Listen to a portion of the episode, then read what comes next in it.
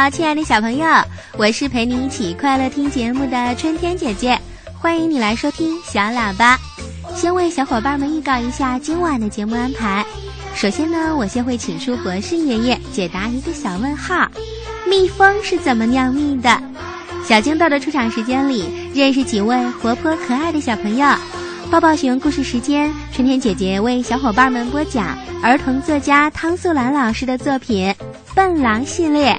这一集我们要来听《笨狼当售票员》。好了，节目就先介绍到这，下面来听第一个小板块。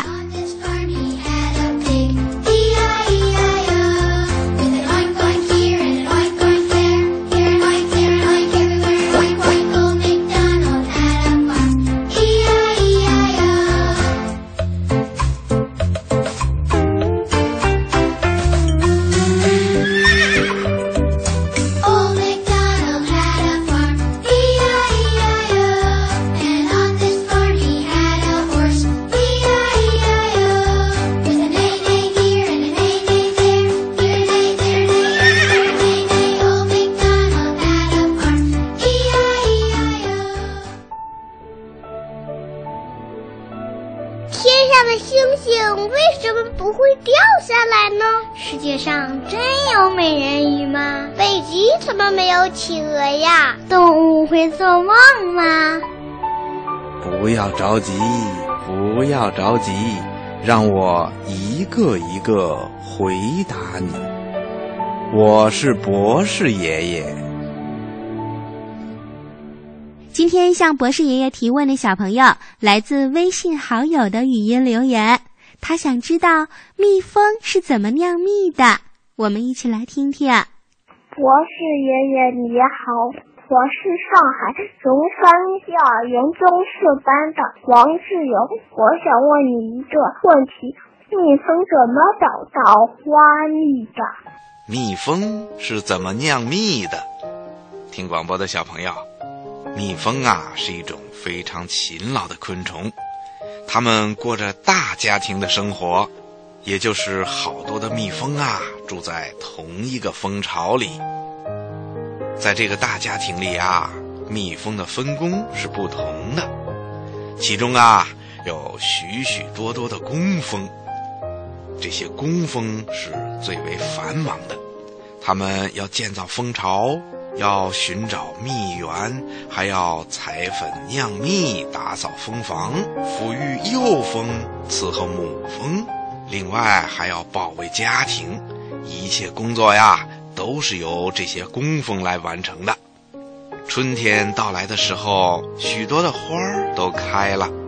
每天太阳刚刚出来的时候，成群的工蜂啊就会飞出蜂房，它们在花丛里飞来飞去，不停地钻进花里，然后啊把管子一样的喙，也就是嘴。伸进花儿里，再用喙里面的舌头一伸一伸地吸着花儿底部渗出来的甜汁儿，吸完一朵又一朵，直到装满肚子里的蜜味为止。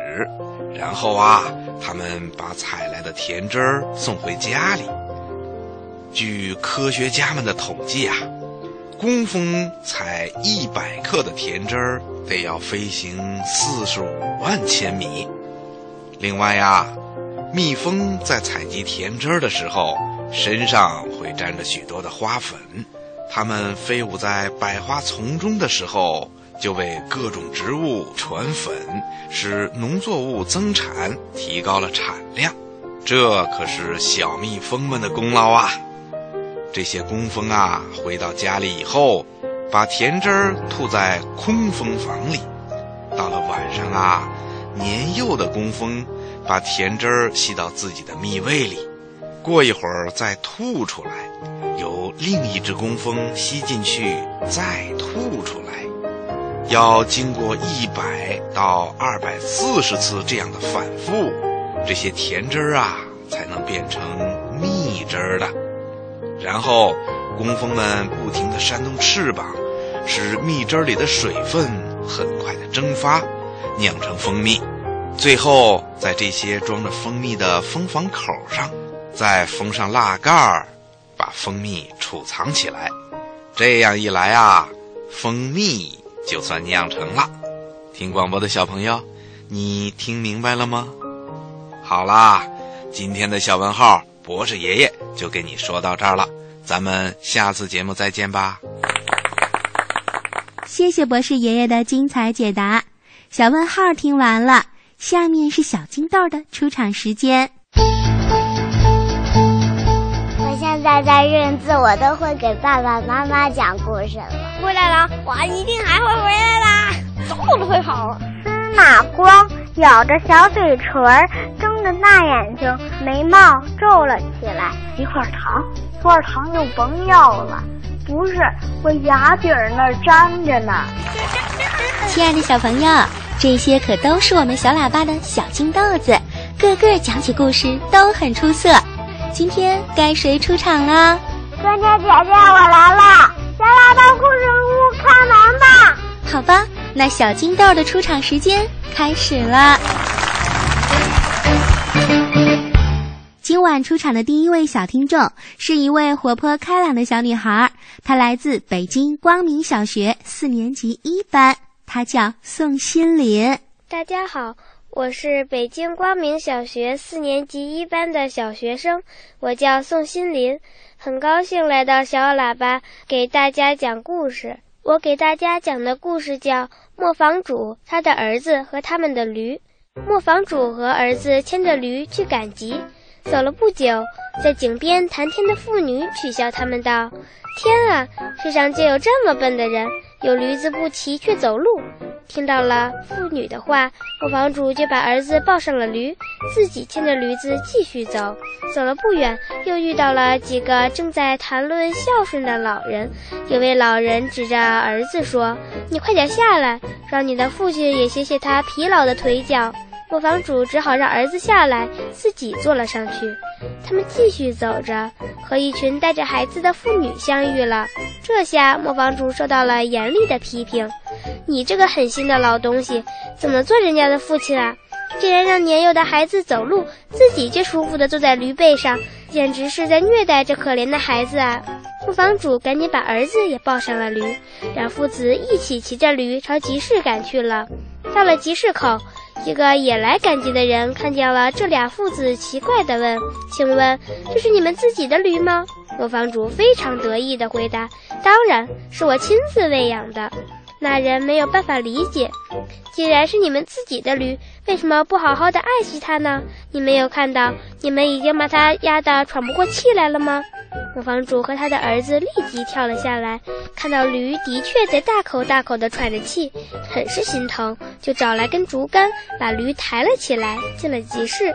到了集市里，看到磨坊主和他的儿子抬着驴，所有的人都哄笑起来，嘲笑着这对父子的愚蠢的行为。磨坊主和他的儿子赶紧抬着驴离开了，他们的驴也因为不满受到了嘲笑，而从竹竿上挣脱下来，掉进了河里冲走了。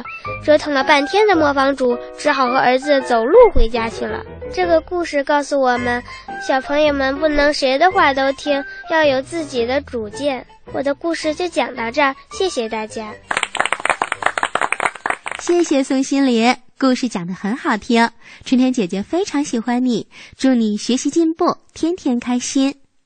今晚出场的第二位小金豆儿也来自北京，在新井小学上一年级，他叫韩雨琪。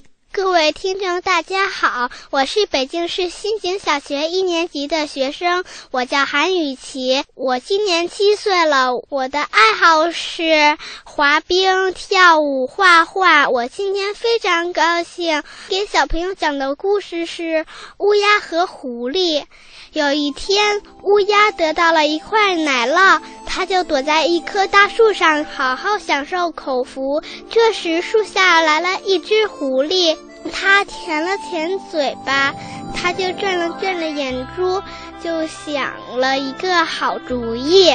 狐狸就开始说了：“你看这只鸟多美丽呀，身上的羽毛多迷人呐！”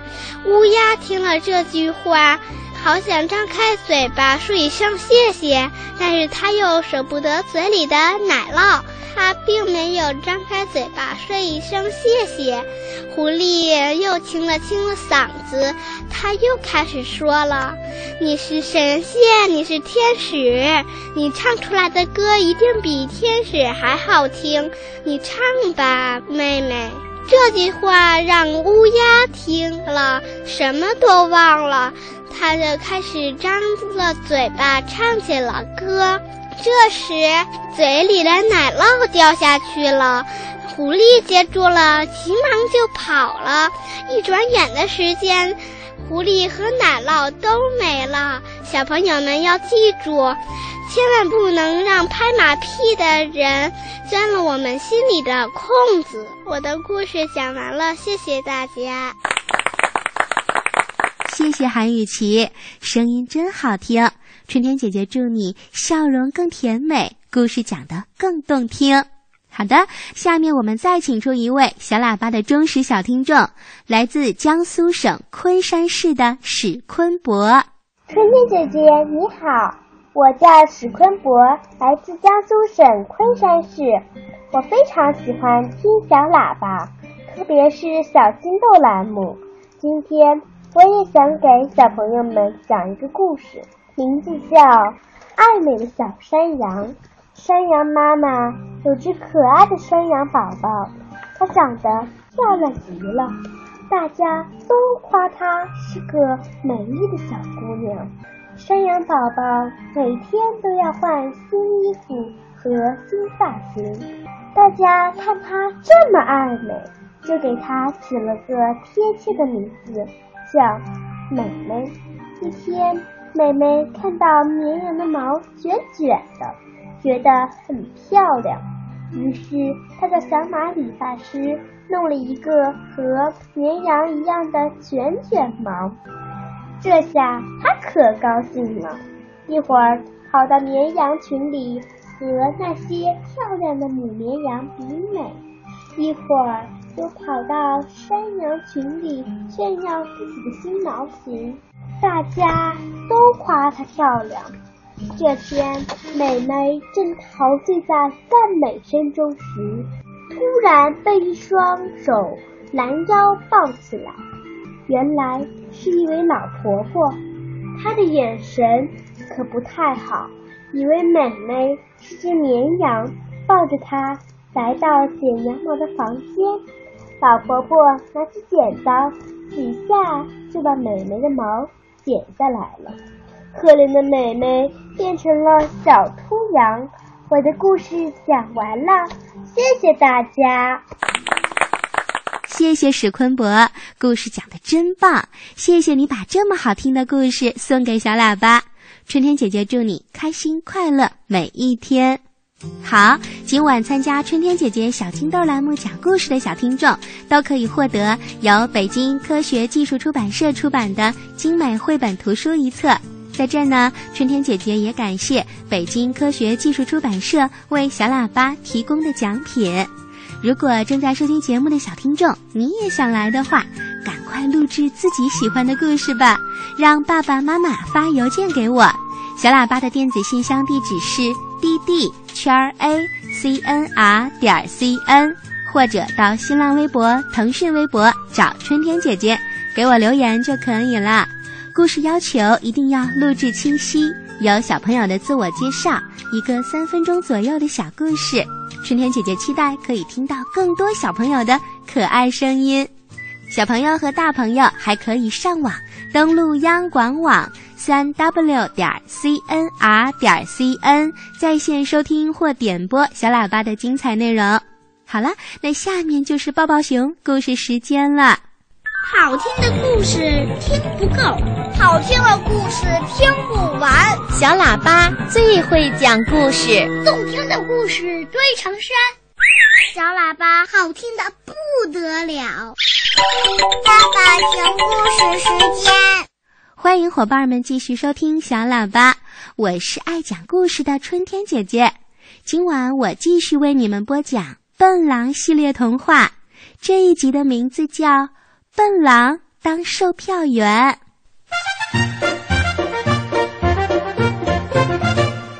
笨狼是一只笨得可爱的小狼它十分善良乐于帮助别人但是总是闹笑话。笨狼有个好朋友叫聪明兔。儿笨狼不明白的问题聪明兔儿都明白。森林里有一些家伙想欺负笨狼。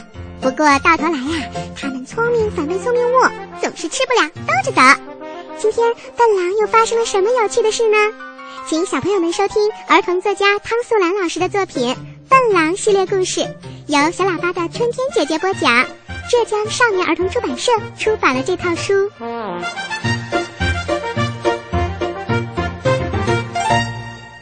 当售票员。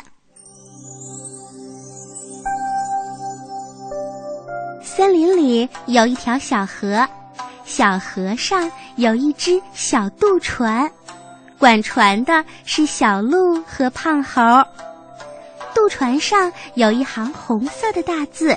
上面写着：“现成十只动物。”小鹿只会数一，胖猴只会数二。每次有动物要过河的时候，小鹿就数一只一只，胖猴就数两只两只。结果谁也不知道究竟有没有超过十只，谁也不敢过河。这一天，笨狼在森林里捡到了一本算术课本。这是一个粗心的小男孩跟着爸爸妈妈到森林里来野营的时候弄丢的。课本里有胖零、瘦一，还有其他八个阿拉伯数字兄弟，还有加、减、乘、除。笨狼看了好一会儿。什么也没看明白，他看到胖零是圆圆的，瘦衣是高高的，怪有趣的，就随手把他俩塞进了衣袋。榕树下，黄牛正在教双胞胎猫咪学数数。嗯，听着，我这里有两条小鱼，你们俩各吃一条，还剩几条啊？双胞胎猫咪摇摇头说：“不知道。”黄牛问笨狼：“那你知道吗？”笨狼将右手从口袋里抽出来，挠挠头：“嗯，对对，就是这个铃。”笨狼，你很聪明。原来笨狼的右手里正好拿着那个数字“胖零”。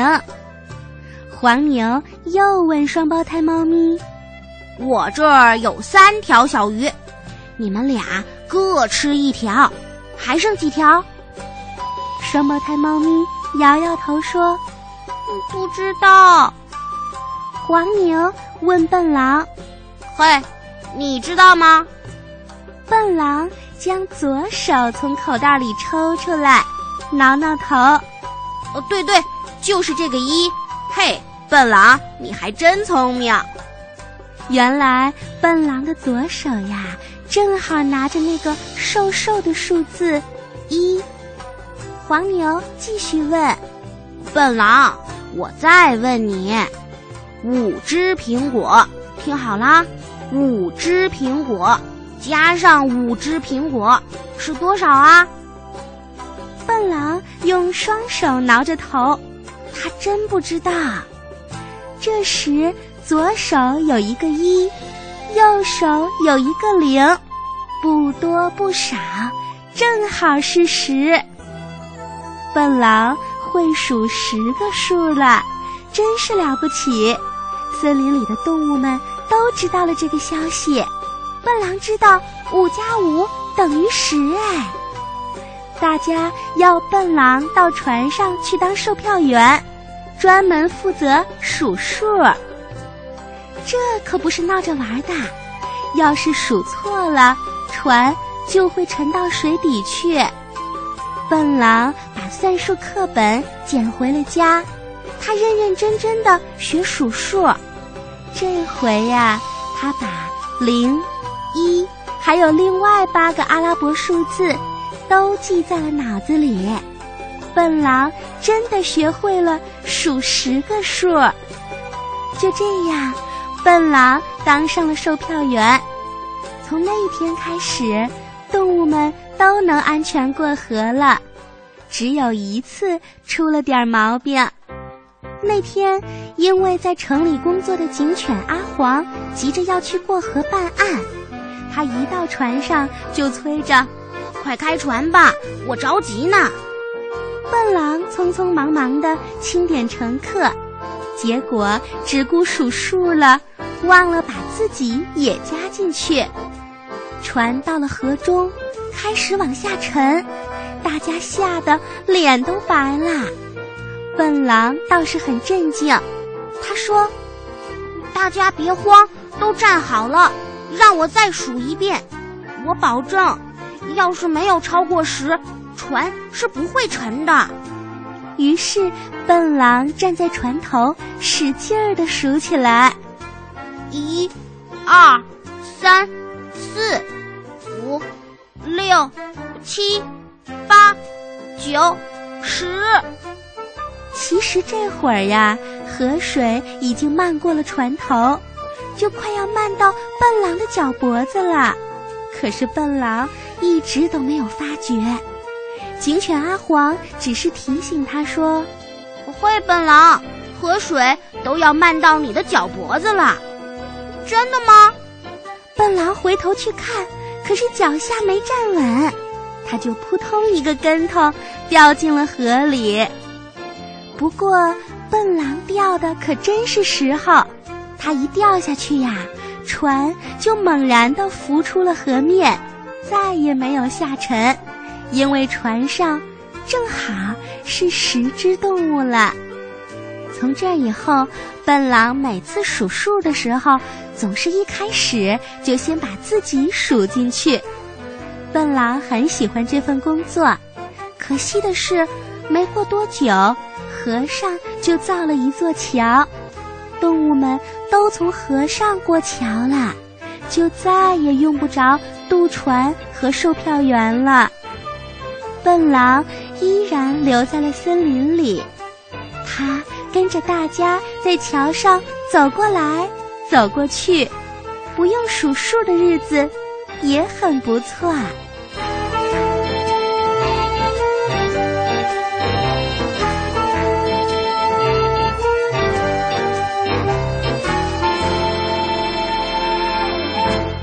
好啦，亲爱的小朋友，今晚的小喇叭就为你广播到这儿了。春天姐姐祝小伙伴们晚安，睡个好觉哟。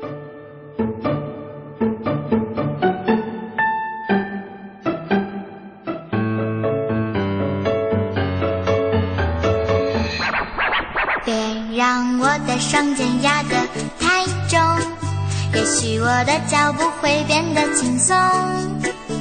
让我们的心情学会流浪，让我们的青春感受从容。你让我做的时候，我真想动；你让我动的时候，我就会梦。在我梦的时候，我总要醒；而当我醒来以后，